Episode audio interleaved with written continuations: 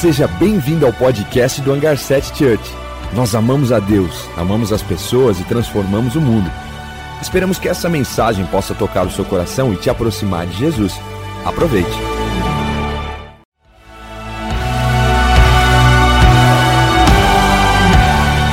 Seja bem-vindo ao podcast do Hangar 7 Church.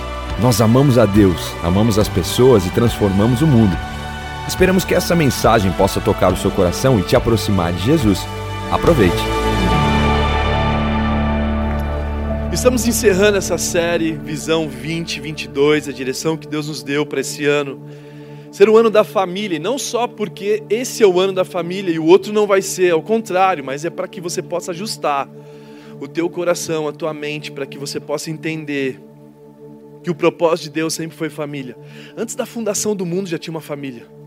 Já tinha um Deus que é Pai, um Deus que é Filho, Deus e Espírito Santo. Eles se relacionavam nesse ambiente. Foi desse fundamento que surgiu todas as coisas. Uma das melhores famílias a nós termos como referência exatamente eles. Onde o Pai revela o amor pelo filho, onde o filho entende que ele veio aqui para fazer a vontade do Pai e o Espírito Santo para conectarmos num relacionamento com um deles. Aqui não tem competição de achar que o pai é melhor que o filho, ou o filho melhor que o pai, ao contrário, os três eles se comportam, fazendo com que a glória de Deus se manifeste sobre eles. E uma das coisas que eu tenho percebido nessa jornada é que você pode perder tudo. Você pode perder teu emprego, você pode perder tua casa, você pode perder teu carro, menos a sua família. Uma das coisas mais importantes que Deus nos convidou a construirmos, estabelecemos sobre a terra. Essa é a conexão. A família te ajuda a você se desenvolver, a família te ajuda a você aperfeiçoar dons, a família ajuda você se parecer com Jesus, a família ajuda você a gerar os frutos do Espírito. Talvez uma pessoa só não consegue, mas quando você está num ambiente de família, naturalmente você gera o fruto do Espírito, amabilidade, mansidão, paciência, domínio próprio e tantos outros. E por isso que algumas maturidades na vida nós adquirimos através dessa plataforma. E eu quero ler um texto que na verdade Jesus ele veio para trazer clareza de quem Deus era. E, e é muito importante nós aprendemos a partir do conhecimento de Jesus, até porque esse texto que fala em Mateus 6, do 9 ao 13, é um texto importante porque a oração do Pai Nosso, ela revela algumas coisas. E essa revelação que Jesus faz a partir dessa oração era natural no seu tempo, na sua época, até nos dias de hoje, os mestres, os rabinos ensinarem os seus discípulos através da sua oração. Que a oração que um rabino, um líder, um mestre fazia, revelava a teologia dele, revelava a crença dele, revelava segredos do coração que estava dentro do, do coração de Jesus. Eu não sei se você sabe, mas quando você pede para uma pessoa orar e a oração dela revela quem ela é de verdade. E essa oração do Pai Nosso, ela veio para trazer a revelação de, de uma coisa que antes dessa oração não tinha. Era segredo ainda. Eu quero ler com vocês Mateus 6, que é uma das passagem da Sermão do Monte. O Sermão do Monte é a faculdade do céu, que é Mateus 5, 6 e 7, mas eu quero ficar no 6, do 9 ao 13. Todos vocês conhecem. Que diz assim: Pai nosso que estás no céu. Na verdade, vamos ler junto. Não como o jogador de futebol, né? Porque eles falam muito rápido. Pai nosso que estás no céu, santificado seja. Vamos ler com calma, tá bom? Vamos lá? Pai nosso que estás no céu, santificado seja o teu nome. Venha o teu reino Seja feita a tua vontade, assim na terra como no céu. Dá-nos hoje o nosso pão de cada dia e perdoa as nossas dívidas, assim como perdoamos os nossos devedores. E não nos deixe cair em tentação, mas nos livra do mal, porque teu é o reino, o poder e agora para sempre. Amém. Essa oração, na verdade, Jesus ele começa a revelar a conexão do céu com a terra a partir de uma mentalidade paterna. Jesus ele começa a mostrar como que o Pai enxerga a gente e como que nós deveremos enxergar esse Deus que é tão grandioso, tão sublime, tão maravilhoso, mas que Ele também é Pai. E é interessante porque essa oração, ele coloca a Deus no lugar certo, é o Pai nosso que estás no céu e que está acima de todas as coisas. E que se ele está no céu, ele está acima de governo, autoridade, de caos, de problemas caóticos que tem a terra. Por isso que no céu não tem crise. Ele está dizendo: esse Pai que é nosso é um Pai celestial, é um Pai que está acima dos problemas, é um Pai que está acima de todo, porque Ele é o Rei dos Reis, Senhor dos Senhores. Ele começa a nos reposicionar o coração, porque até aí o judeu, ele não conseguia orar como um Pai Nosso. A oração deles era simples, de um Deus que é grande, sublime, e sim, Ele é, mas que é um Deus próximo, que é um Deus, uma pessoa, que nos adotou como filhos, e que a Bíblia, no Novo Testamento, até mesmo no Antigo, revela esse Pai que é amoroso, e a importância de nós sabemos que Ele é o nosso Pai é porque muda totalmente a forma que nós enxergamos a jornada da nossa vida. Por isso que a concepção que eu tenho de Deus vai afetar meu sistema de crenças e valores. A forma que eu enxergo Deus, ele vai afetar meus sistemas de crenças e valores e como eu vou construir minha jornada. Porque se eu não tenho a visão que Ele é meu Pai, e um Pai que está acima, que Ele está no céu, facilmente eu posso tropeçar quando eu falhar. Talvez eu me distancie dele ao invés de me aproximar dele. Que talvez a nossa ótica de pai, a influência que nós temos hoje de pai na terra, nós confundimos colocando essa conexão com Deus. E aí a gente olha a partir de uma visão que esse Deus, talvez ele não é bom, ele não é amoroso. E aí quanto eu mais preciso dele, ao invés de eu correr para ele, eu me afasto. Ao invés de eu ter uma concepção perfeita desse Deus que é grandioso, desse Deus que Ele quer sim participar do meu dia a dia, que Ele quer sim trazer a provisão, proteção e a presença dEle, quando eu não tenho essa conexão, eu acabo construindo estruturas ou distrações na minha vida que eu não consiga me entregar a Ele verdadeiramente, de um bom Pai que estás no céu. Eu nunca me esqueço as conexões, as experiências que eu tive com meu pai, meu pai natural, meu pai da terra, e o quanto tinha desafio de enxergar Deus como um pai provedor. Eu sou o irmão mais do meio, e o irmão do meio normalmente ele passa por um momento diferente do mais velho e do mais novo. Eu não estou aqui me vitimizando, mas eu estou dizendo que meu pai não me dava bicicleta, eu ganhava do meu irmão a bicicleta. Eu não tinha roupa, é o meu irmão que me dava roupa. E por causa disso, uma vez eu conversando com Deus, Deus, você não é um Deus que provê. Eu pegava essa confusão da minha história e eu entendo que meu pai não tinha condição de me dar a bicicleta, que já tinha uma e era bom usar os dois a mesma. Era a realidade da nossa vida. Meu pai não estava errado com isso. Só que eu nunca recebi do meu pai algo. Eu sempre recebi do meu irmão. E aí eu falava para Deus: Deus, você não provê. Eu tenho que fazer acontecer. Eu tenho que empreender. A igreja a gente precisa fazer isso. Eu fico ouvindo os pastores e eu fico aquela comparação, né?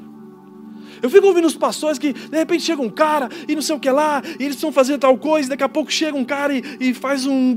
E eu falo assim: aqui não. Aqui na igreja a gente tem que fazer feijoada. Aqui na igreja a gente tem que fazer uma igreja empreendedora. A gente tem que fazer agência. A gente tem que fazer tal coisa. E você não me provê. Aí Deus falou: É? Quantos empreendedores você conhece que as coisas que eles fazem não dão certo? Quantas pessoas com tanta sabedoria que você conhece que não consegue realmente avançar? E você é empreendedor e quem te fez assim? E agência para dar certo, as coisas para darem certo, a feijoada, seja o que for que você vai fazer, se não for eu que faço dar certo, quem vai fazer? E aí ele trouxe essa revelação da conexão que eu tinha com meu pai, as dificuldades que nós passamos na nossa infância que eu estava carregando isso, levando para o meu relacionamento com Deus, que não fazia sentido. E aí minha conexão com Jesus era boa, porque Jesus é o irmão e o meu irmão me sustentava, entre aspas. E a gente acaba carregando um monte de informação e a nossa concepção começa a nos frustrar, Porque nós não conseguimos enxergar Ele como um Pai que está no céu. Com um Pai que diz a palavra dele que, ainda que a mãe se esqueça do seu filho, eu jamais esquecerei de ti. Um Pai que não prometeu que a vida seria maravilhosa, mas Ele prometeu que estaria conosco. Um Pai que protege a gente, que nos cuida, que nos ensina, que Ele é pedagógico, Ele tem prazer de ensinar aquele que Ele ama. Que algumas traduções eles colocam como castiga, mas não faz sentido o castigo porque ele é pedagógico, ele te ensina o caminho que você deve andar. Um pai que é celeste, que tem a conexão lá do céu para impactar a terra, que nós, como filhos, como herdeiros dele, como a palavra dele fala, que Ele nos tirou do império das trevas e nos transportou para o reino do Seu Filho amado, que nós somos representantes de um sonho maior do que o nosso, porque é o sonho dele, é o sonho dele alcançar o mundo, é o sonho dele chamar as pessoas como família, é o sonho dele de dizer que não é um pai meu, é um pai que é nosso, é nosso. Não é egoísmo, não é só meu, é de todos nós, e que nós somos a família de Deus. E que isso é maravilhoso quando nós quebramos essa barreira que a jornada nos construiu as frustrações da vida que nos impede de sermos realmente a família perfeita do céu. Que quando nós olhamos para os discípulos de Jesus e percebemos lá Pedro, Judas, a gente olha para Tomé, a gente fala, não é possível Jesus ter chamado essas pessoas para a sua família. E que talvez nós ao invés de nós construirmos um ambiente que nós possamos nos parecer com Jesus, ao contrário, nós começamos, não, eu não quero ter Pedro perto de mim, eu vou me afastando, eu vou me isolando, e a gente vai se distanciando, e a gente percebeu que nessa pandemia, o caos emocional que existe hoje, por causa dos relacionamentos que não existem mais. Nós estamos falando do mundo pós-pandemia, ou ainda na pandemia, que nós ainda vamos ter que lutar para relacionar com as pessoas, e por isso que Deus fala, é o ano da família. É onde nós resolvemos nossos problemas com aqueles que realmente têm problema com a gente.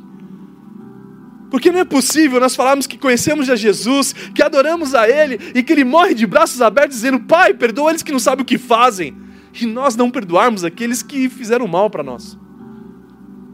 Um Deus que fala para nós amarmos os nossos inimigos e nós não conseguimos amar nem os nossos amigos. Nós não conseguimos nem amar a pessoa mais perto da gente, porque nós estamos pensando muito mais em nós e não faz sentido, e por isso que Jesus veio falar: é o Pai Nosso que estás no céu. Ele não tem influência nenhuma da terra, pouco importa o que a terra está acontecendo, ele está lá no, no trono sublime. Não que ele não quer resolver os problemas da terra, mas ele não vai descer do trono dele e fazer nada se não for por vocês, se não for por nós, os filhos dele. Através do Espírito Santo de Deus, nós podemos sim e por isso que ele nos convida a participar do seu sonho maior, que é ir pelo mundo inteiro e pregar as boas novas do Evangelho. E boas novas é boas novas, não é o caos da religião. É falarmos para o mundo inteiro o que aconteceu naquela cruz.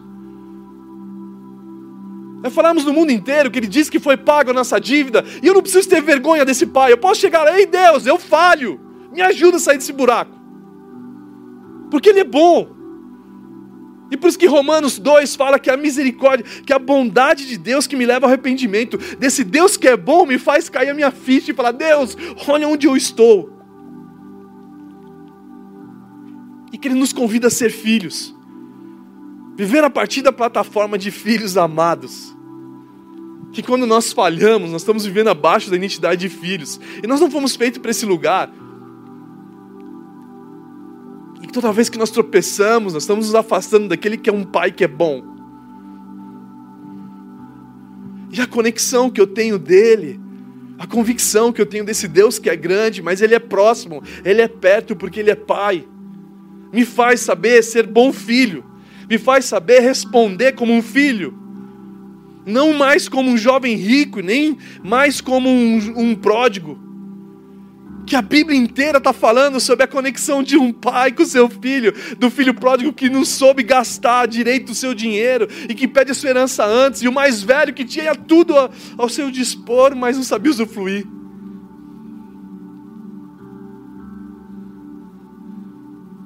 Que eu nunca me esqueço do Brian e do Kevin quando era pequeno e que eles chegavam em casa e não sabiam o que, que era se vai ter comida hoje ou não As preocupações dele eram diferentes dos dias de hoje, porque a mentalidade era: aqui tem provisão. E isso que fala nesse texto, isso que fala nessa oração, para nós priorizarmos o reino dele, que as demais coisas são acrescentadas. Que fala assim, que o Pai nosso que estás no céu, que ele sim, ele traz essa proximidade de um DNA que agora já não sou mais desse mundo, que eu sei de onde eu vim e para onde eu vou. As dúvidas que lá na Grécia, nos gregos não tinham a resposta, hoje nós temos. E por que isso? Por causa desse Deus que ele se posiciona como pai. E que talvez você teve problemas com seu pai, você está confundindo talvez a paternidade em Deus. E o Espírito Santo nos trouxe aqui para nos ajustarmos, para a gente entender que o ano da família começa a nossa conexão com Ele. Porque isso vai refletir no meu casamento, vai refletir na minha educação, vai refletir no meu relacionamento com os meus pais, vai refletir no meu relacionamento com a sociedade. Eu nunca me esqueço uma vez que um cara me perguntou sobre um líder religioso aqui da cidade. Cara, o que você acha desse cara? Eu falei, cara, a gente é família. Não, mas vocês nem conhecem ele. Não, a gente é família. A Bíblia fala que eu sou família e que nós estamos juntos construindo o reino de Deus. Então, quando você tem uma visão perfeita de quem Deus é, a sua concepção perfeita desse Deus que é bom, maravilhoso, e que Ele faz de tudo para nos conectar com Ele facilmente, ao invés de eu correr dele, quando eu falho, eu vou, eu corro para Ele. E depois ele fala sobre santificado, que é o ponto 2: santificado seja o teu nome. Jesus estava falando assim: que o nome dele seja santificado, que o nome dele seja honrado pelos filhos, que o nome desse Pai que é grande, que todos possam reconhecer que esse nome é santo, que nós não viemos usar esse nome em vão. Ao contrário, que é o nome que está acima de todo nome, que esse nome que seja santificado revela o caráter, o atributo, a autoridade, a perfeição desse Deus. E quando eu entendo que nós somos família dele, que para nós não usarmos o nome dele em vão, porque mantemos o nome dele santificado, que aquilo que eu faço reflete, eu começo a me posicionar de outra forma, de outra maneira. Eu sim, ele é o nosso pai, ele é o pai nosso que está acima de todas as coisas, e que o nome dele possa permitir, possa permanecer santo. Porque sem santidade ninguém verá o Senhor. E aí, quando eu começo a entender que a santidade significa os atributos de Deus, quem Ele é, intocável, não, não, Ele é tocável. Por isso que Jesus, Tomé podia tocar nele. O Tomé que não acreditava, que não tinha fé, que precisava ver, Jesus fala assim: toque em mim. E o momento que Tomé toca em Jesus, não é mais um Jesus que estava lá com as suas feridas, eram Jesus cicatrizados. E o que Tomé precisava era um encontro com Deus para tocar naquele que realmente foi restaurado. E que o santificado seja o teu nome, é porque para que todos conheçam a Deus pela sua essência, por quem Ele é, porque Ele é grandioso, porque nós temos temor a Deus, porque nós levamos a sério o nome dEle, porque sim, nós, como os filhos dEle, precisamos viver a partir desse contato com Deus. Ele é digno, Ele é maravilhoso. E que muitas vezes nós percebemos na sociedade falando de outra forma sobre esse Deus. E aí Jesus ele continua no ponto 3 dizendo que vem o teu reino. Que vem o teu reino. Que esse Pai que é o Pai nosso, ele possa reinar sobre todos os filhos que o Pai que é nosso, Ele possa agora eternamente vir conectar a distância que existe da terra do céu, que através dos seus filhos nós podemos fazer com que o reino dele avance. Que a partir da nossa mentalidade profissional, que nós possamos antes disso saber que somos discípulos de Jesus, disfarçados de médico, discípulos de Jesus disfarçados de professores, discípulos de Jesus disfarçados de jogadores de futebol, discípulos de Jesus disfarçados de empreendedores, mas antes discípulos de Jesus. nunca me esqueço sempre da experiência que o Brian teve num campeonato fora do Brasil. Onde eu não podia ter contato com ele, ele estava no centro de concentração, lá no, no, no, quarto do hotel, na sala de reunião, eu não podia falar com ele, eu só podia falar um pouquinho antes do jogo, quando eu encontrava ele, ele tinha 13 anos nessa época, estava no Chile. Santiago Cup, que era um, uma conexão do Brasil, jogar contra os chilenos, argentinos e tantos outros times. E eu falava assim: "Ei, Brian, como tem sido no quarto do hotel? Como tem sido com seus amigos?" Ele falou assim: "Pai, você sabe, eu sou um discípulo de Jesus, disfarçado de jogador de futebol. Eu tenho sido um pregador do evangelho nesse lugar, para que os meus amigos possam conhecer esse Deus que é o Pai nosso, que nos conecta, que nos aproxima e que nos ajuda quando nós perdemos os jogos, mas também quando nós ganhamos. Nós podemos glorificar Ele nos dois ambientes.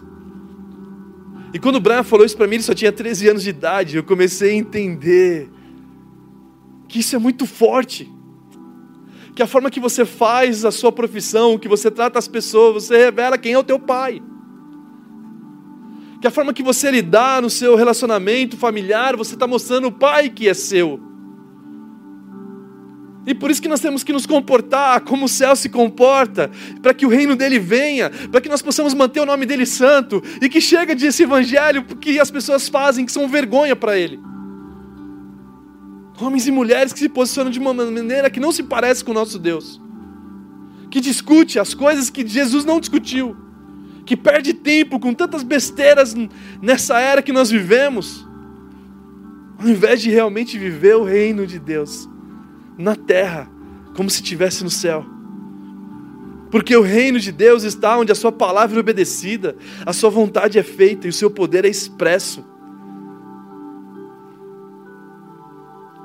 Adão e Eva tirou a soberania de Deus. Adão e Eva não quis viver o reino, quis eles mesmos ser o rei deles. É interessante porque Isaías 53 fala sobre isso, que cada um escolheu seu próprio caminho. Cada um de nós escolheu viver seu próprio caminho, cada um de nós decidimos viver, não, não, Deus, eu não preciso de você. Assim como Sansão, assim como tantos homens, assim como Jonas, que preferiu viver a sua vontade, ao invés de pregar o evangelho a Nínive.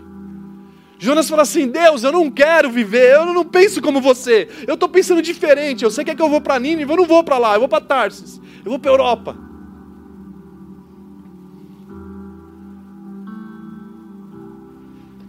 E o sonho de Deus é esse: é fazer que o, que o reino dele venha através dos seus filhos.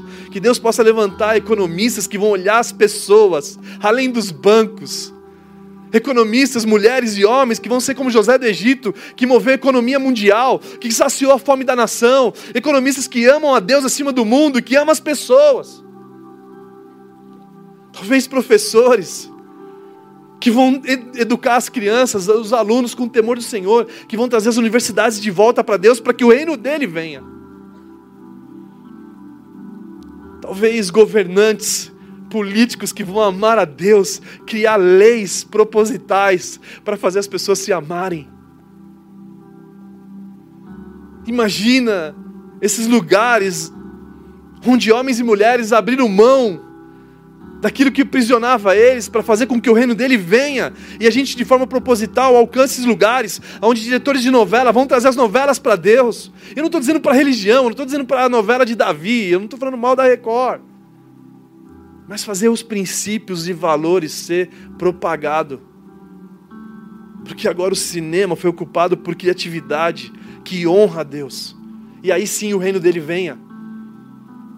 Para que o nosso comportamento revele de quem nós somos os filhos. E o quarto ponto é para que a sua vontade seja feita.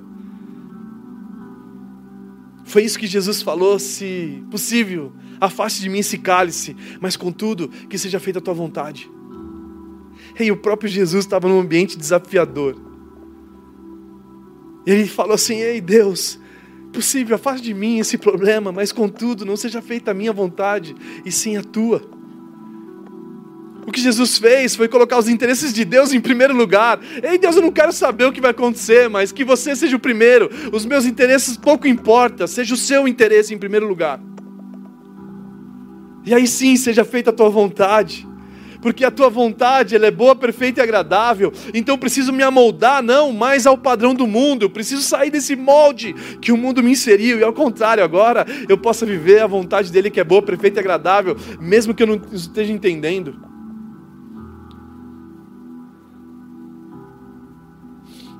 Seja feita a tua vontade, significa que nós reconhecemos que Deus sabe o que é melhor a ser feito. Seja feita a tua vontade, nós reconhecemos, ei Deus, que você faça a tua vontade, porque é muito melhor do que a minha. E por isso que nós reconhecemos que Deus sabe o que é melhor a ser feito. Então, se possível, faça de mim esse cálice, mas contudo seja feita a tua vontade. Por isso que Provérbios 3, do versículo 5 ao 6, Diz assim: confie no Senhor de todo o coração e não dependa do seu próprio entendimento. Busque a vontade dEle em tudo que fizer, e Ele lhe mostrará o caminho que se deve a seguir. Quantas pessoas estão frustradas porque escolheram e fizeram escolhas que não deram certo, e aí na última oportunidade de todas a gente fala assim: ah, Deus, agora faça a tua vontade. Quantos de nós tomamos decisões que estamos discutindo com Deus? Deus, olha como está a minha vida. Ele fala assim, cara, tanta coisa que eu falei para você não fazer e você fez. Tanta coisa que eu falei, deixa a minha vontade acontecer na tua vida e você escolheu a sua. E por isso que você está nesse ambiente. Quantos pais que querem escolher o futuro dos filhos? Ei, meus filhos vão fazer, eles vão ser médicos. Quantos, quantos filhos hoje são médicos, são professores e estão frustrados porque viveram o que o pai disseram? O pai terreno porque os pais fizeram questões de questão de oprimir o filho a fazer a minha vontade. Não, esse filho tem que me obedecer. E tudo bem sobre obedecer. Eu estou dizendo sobre escolhas que você forçou seu filho a fazer e que por isso que ele está frustrado. Ah, ela vai casar com um médico. Ah, ela vai fazer não sei o que lá. E agora ela está sofrendo por causa disso. Ao invés dos pais forçar os filhos a viver a sua vontade, ensine eles a viver a vontade de Deus. Ensina eles a viver o caminho de Deus. Se Deus chamou ele para alguma coisa, inspire eles, investe, porque você vai ter retorno sobre isso. E não tem problema nenhum, talvez você planejar a tua empresa. Esse ano eu planejei a minha empresa, mas contudo, contudo, que seja feita a vontade de Deus. Não é para nós não termos planejamento, mas acima deles está a vontade de Deus. 1 João 2,17 diz assim: O mundo e a sua cobiça passa, mas aquele que faz a vontade de Deus permanece para sempre. Os desejos desse mundo vão passar, a moda passa, as questões econômicas passam, mas aquele que faz a vontade de Deus permanece para sempre. Aquele que vive a vontade de Deus, aquele que fala, ei, afaste de mim esse cálice, mas contudo seja feita a tua vontade, permanece para sempre. E depois o quinto ponto, o pão nosso de cada dia. O pão nosso de cada dia nos dai hoje. É um relacionamento diário. É, eu quero te ver todos os dias. Eu não quero te dar pão para o mês inteiro. Eu quero diariamente poder te ver, poder entregar o pão espiritual, mas não só o pão que alimenta o seu corpo, mas o pão que a gente vai ser conectado para que a gente possa realmente ser alimentado espiritualmente. Eu quero te ver todos os dias. Eu preciso te ver. É relacionamento de um pai que escolheu todos os dias se relacionar com você. Até porque não é sobre esse pão que a gente está discutindo. Porque um pouco desse texto, a continuação dele, fala para que você não possa viver como pagão, que fica preocupado com o que comer, com o que beber, com o que se vestir. Ao contrário, fala para você buscar em primeiro o reino dele, a sua justiça, as demais coisas são acrescentadas. Então não é sobre um pão que perece, é sobre um pão de relacionamento. É um pão, eu quero te ver todos os dias. Eu quero me encontrar com os meus filhos todos os dias. E a gente reconhece que o nosso sustento vem do nosso Pai Celestial. A gente já teve experiência suficiente para saber que Ele traz o sustento celestial para nós. Eu não sei quem aqui já passou por várias fases da vida, mas se você um dia casou, você sabe que Deus fez milagre no seu casamento. Você sabe que Deus fez coisas diferentes na tua vida, na tua empresa. Quantas vezes Ele supriu? E por quê? Porque é Ele que traz o sustento. E se você reconhece isso, e você cria um ambiente de gratidão, como nós fizemos a série. Você vive na terra como se já estivesse no céu.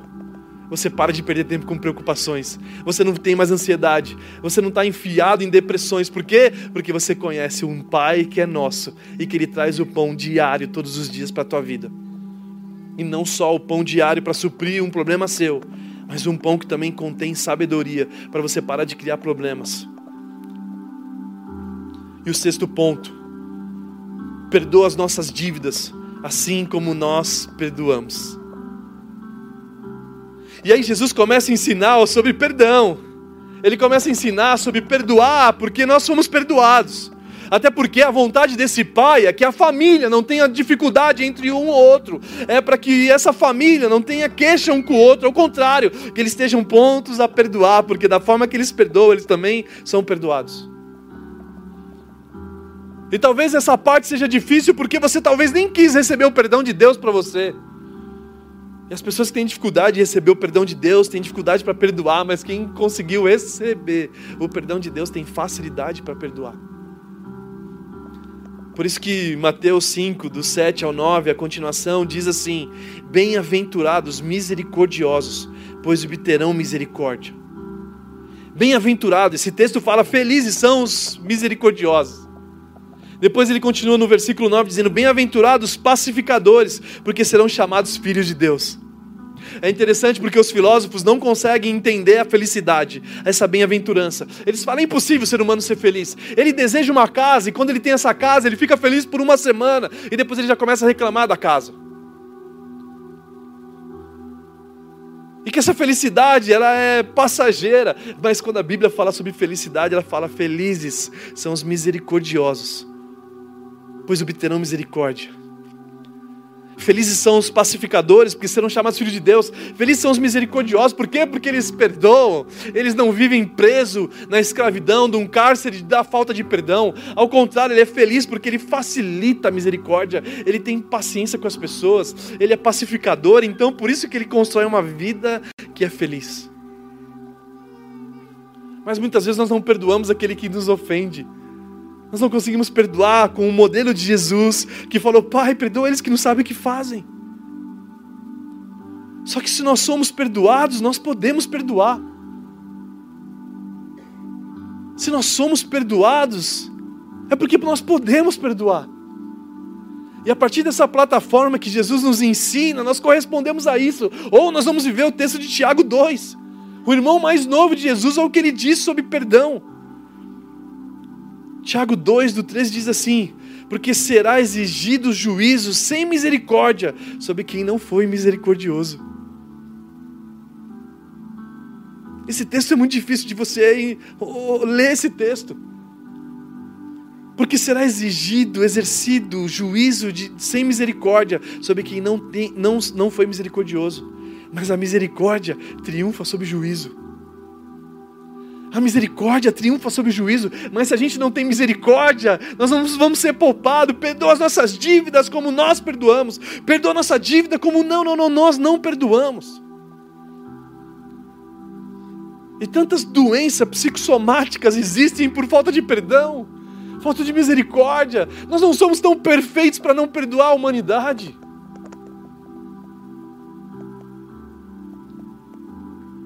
Um Deus que tinha todos os motivos para não nos perdoar, Ele escolheu nos perdoar e nos amar. E aí ele começa a falar no Sermão da Montanha: Ah, se alguém ofender a tua face, ofereça a direita. Se alguém pedir para você andar uma milha, ande duas. Se alguém roubar a sua capa, ofereça a túnica. Seria loucura se nós fizéssemos isso. Se alguém pegar o teu celular, você oferece para ele uma carona. E aí, esse ambiente que nós estamos vivendo, que é bandido bom, bandido morto, eu não quero discutir política, nem perder meu tempo com isso, mas o que a Bíblia fala é: se alguém pegar o seu celular, ofereça para ele uma carona, ofereça um jantar, ofereça algo para ele, e esse cara vai olhar para você e falar: não, não, não, pera um pouco, eu estou fazendo mal para você, olha o que você está fazendo para mim, você está me amando, cara. Esse cara ele vai encontrar Jesus nessa conversa. E aí nós vamos diminuir o, o, espaço que existe da terra entre o céu. E as pessoas vão conhecer nosso Deus. Por quê? Porque o nosso comportamento revela quem é o nosso Pai. E que não funciona esse sistema penitenciário. No Brasil, a cada 10 presos, 10 voltam para a cadeia. Lá na Suíça, não. A cada 10, dois voltam. Por quê? Porque eles são ensinados. Existe uma pedagogia para potencializar o ser humano, para que eles voltem a ser ser humano. Mas nós não queremos ter misericórdia. Mas Deus teve com você. Mas nós não queremos perdoar. Mas Deus te perdoou. E a oração do Pai Nosso é como conectar o céu, é como fazer o reino dele vir. Ele começa explicando: olha, vem o teu reino, seja santificado o teu nome. E aí depois ele começa a falar sobre a gente. Ei, Pai, se eu não ensinar eles a perdoar, a gente não vai conseguir ser família. Quantas famílias não se conversam mais por causa de pensamento diferente. E o sonho de Deus é que tudo bem se você torce para outro time, tudo bem se você tem outros pensamentos políticos, se você pensa de forma diferente, mas maior é que está em nós do que está no mundo. Eu não quero ser conhecido por uma igreja que é legal, eu quero ser uma igreja que realmente perdoou aquele que era impossível de perdoar. Eu quero ser conhecido por uma igreja não que amou aquele que é fácil amar, para amar os inimigos é para amar aquele que te ofende, é para amar aquele que persegue, porque assim as pessoas vão conhecer de onde nós viemos. E vão falar: a gente não veio da terra, não é possível, eles não. É, o que ele fez? Que talvez o que essas pessoas precisam, que nos ofendem, que pensam diferente da gente, eles só precisam de uma carona, eles só precisam de um jantar, eles só precisam de um abraço, porque talvez eles não foram abraçados. E aí Romanos 8,19 diz que a criação aguarda com dores de parto a manifestação dos filhos de Deus. Que não é filhos imaturos, é filhos ruiós, que esse texto fala um pouco antes, no 17, 18 de Romanos 8, está falando de os filhos maduros, o mundo está procurando eles. Não é filhos imaturos, mas os filhos maduros, o mundo está falando, onde eles estão? Onde estão aqueles que realmente se parecem com o Pai? Como João disse, que nisso todos saberão que vocês são os meus discípulos, quando vocês amarem uns aos outros.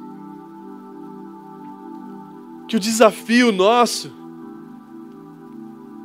é perdoar aquele que nos ofendem. Mas quando nós passamos da mentalidade infantil, da mentalidade de adolescente, respeitando os adolescentes e assumimos um ambiente de maturidade. Facilmente você consegue perdoar como você foi perdoado. E por isso que perdoa as nossas dívidas, assim como nós perdoamos aquele que tem nos ofendido. E aí o último ponto de todos, nos livra do mal. E essa oração que Jesus falou, diversas vezes ele faz isso.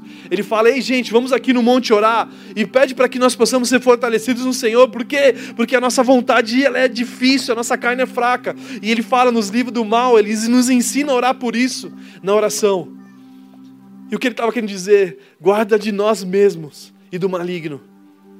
É reconhecer que nós somos dependentes de Deus, é reconhecer que nós somos dependentes da proteção dEle, é dizer, ei Deus, muitas vezes eu tropeço e falho, eu preciso voltar para o caminho, então me livra de tropeçar, me livra de eu mesmo me afundar nisso.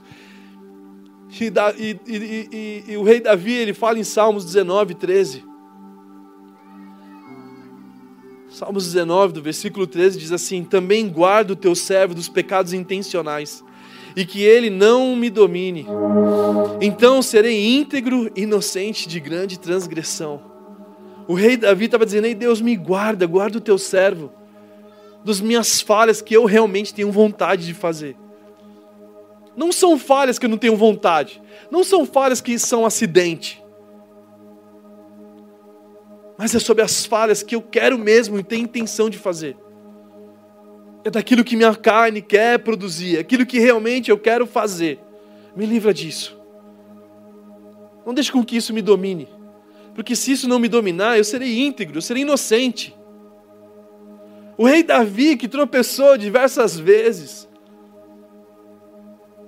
ele tem coragem para fazer essa oração. E talvez nós hoje temos que ter coragem para fazer ela, porque sabemos que vamos ter que abrir mão de muitas coisas. Que essa oração que Davi faz como uma composição, como uma canção a Deus. Livra o teu servo dos pecados intencionais. Livra o teu servo das falhas que eu realmente quero cometer. Livra o teu servo de realmente na minha empresa me comportar dessa forma. Livra o meu servo de pagar imposto de formas diferentes. Me livra de fazer coisas erradas. Me livra de fazer contra a minha família. Me livra de fazer pecados intencionais. Me livra de desejar pessoas que não fazem parte da minha vida.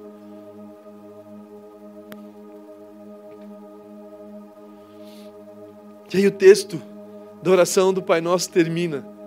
Jesus reposicionando o nosso coração. Porque teu é o reino, o poder, a glória para sempre. Amém. Amém. Vamos ficar de pé. Vamos orar nesse momento para que o nosso coração seja ajustado. Orar nesse momento para que nós possamos ser reposicionados, e saber que agora nós temos um Pai. Que talvez você não teve uma experiência boa com o teu pai, talvez o teu pai te abandonou, você foi criado pelos seus avós. Talvez o teu pai presente, ele é ausente, ele não consegue ser pai porque o trabalho escravizou ele, que ele acha que a provisão é mais importante que a presença. Eu nunca me esqueço da minha infância, era diferente de muitos de hoje em dia.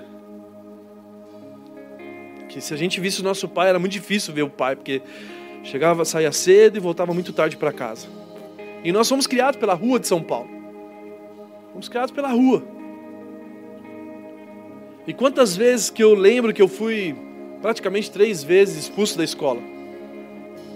Eu fui expulso de três escolas diferentes. Na verdade, não fui expulso, foi convidado a se retirar, que é mais bonito. Porque eu queria chamar a atenção do meu pai. E quando eu pegava o carro escondido, na verdade eu estava gritando: Ei, pai, me dê atenção. E eu comecei a descobrir que a minha carência do meu pai não fazia sentido, que quem supre ela é somente Deus. Um Deus que é pai, que abre os braços para nos acolher e para saber lidar com as diferenças e dificuldades dessa sociedade, que nos distrai, que nos faz perder tempo pra caramba, mas que nós somos amados por Ele. E quando nós somos amados por Ele, nós ajustamos todas as diferenças que existiam na terra. E a gente começa a se parecer agora com Ele. De entender que nós somos realmente filhos de um Deus que está no céu e que o nosso DNA é ser parecido com Ele, que Ele nos fez a semelhança dele. Lá em Gênesis, Ele nos fez a semelhança. Então pouco importa quem é o meu pai, pouco importa quem é a minha mãe, eu não estou desrespeitando eles, mas existe um pai que te convida para estar perto dele, para dizer, filho amado, em que me alegro. Quando ele falou para Jesus, o céu se abriu e falou assim: Ei, filho amado, eu tenho orgulho de você. Eu sei do que você passa, das dificuldades que você tem enfrentado, mas você é meu filho amado. Eu sei que algumas ausências que você passou na tua vida te fortaleceu para algumas coisas, mas algumas coisas não foram boas para você. Mas eu quero trazer a cura sobre isso. Que talvez muitos aqui vão receber a cura do céu, exatamente porque agora sabem que Ele é o Pai Celeste, que Ele é o Pai que está no céu, acima de governos, autoridades, problemas e de todas as coisas e que Ele quer nos levar para esse lugar. E por isso que a oração do Pai Nosso é isso: vivam agora na terra como se já estivessem no céu. Que venha o teu reino e seja feita a tua vontade na terra, como já está acontecendo no céu. E se já acontece no céu, é porque a terra está atrasada e nós precisamos ajustar isso agora. E que o nosso compromisso é isso: nós temos homens e mulheres que assumiram a nossa paternidade em Deus e que nós temos desejo de ver o reino dele crescendo, se espalhando através da nossa atitude, de sermos honestos, não por obrigação, mas porque faz parte do nosso DNA. E que as pessoas olhem para nós e vejam Cristo em nós, porque Cristo em nós é a esperança da glória, amém? Feche seus olhos e comece a falar com Deus, comece a falar com Ele, em Deus, nós queremos ser ajustados como tua família, nós não somos mais forasteiros, não somos mais estrangeiros, fazemos parte da família de Deus, como filhos adotados, através de Cristo Jesus. E esse Pai que é nosso, nós possamos espalhar o mundo inteiro, porque existem diversas pessoas que nem te conhecem e que nem sabem que você é Pai, e que nem sabem que é o nosso Pai. Que não existe diferença, etnia, raça, nada, Pai. Porque você olha por dentro você olha o nosso coração, que nós possamos ser instrumentos poderosos seu, para ser propagadores desse reino e ver o teu reino crescendo e que venha o teu reino e que venha o teu reino sobre a nossa nação, e que venha o teu reino sobre a nossa cidade, e que venha o teu reino sobre a nossa casa, sobre os nossos pais, sobre o nosso irmão. Mas que o Senhor possa trazer um senso de filhos acolhidos, abraçados, e que existe provisão, para que não venha ser obcecado por trabalho, ao contrário, que eu possa usufruir desse Pai que traz o pão nosso todos os dias, porque é o teu prazer nos ver, é o teu prazer nos encontrar. E tira a distração de nós vivemos por trabalho, a ponto de nós não conseguimos te ver. Pai, que realmente venha o teu reino, venha o teu reino sobre cada um de nós e que seja feita a tua vontade nela, como está acontecendo agora no céu. Assim como os anjos te adoram, assim como os anjos te obedecem, assim como os anjos mantêm o teu nome santo, nós viemos também aqui na terra fazer isso, Pai. Que venha o teu reino, que venha o teu reino, que seja feita a tua vontade nela, como acontece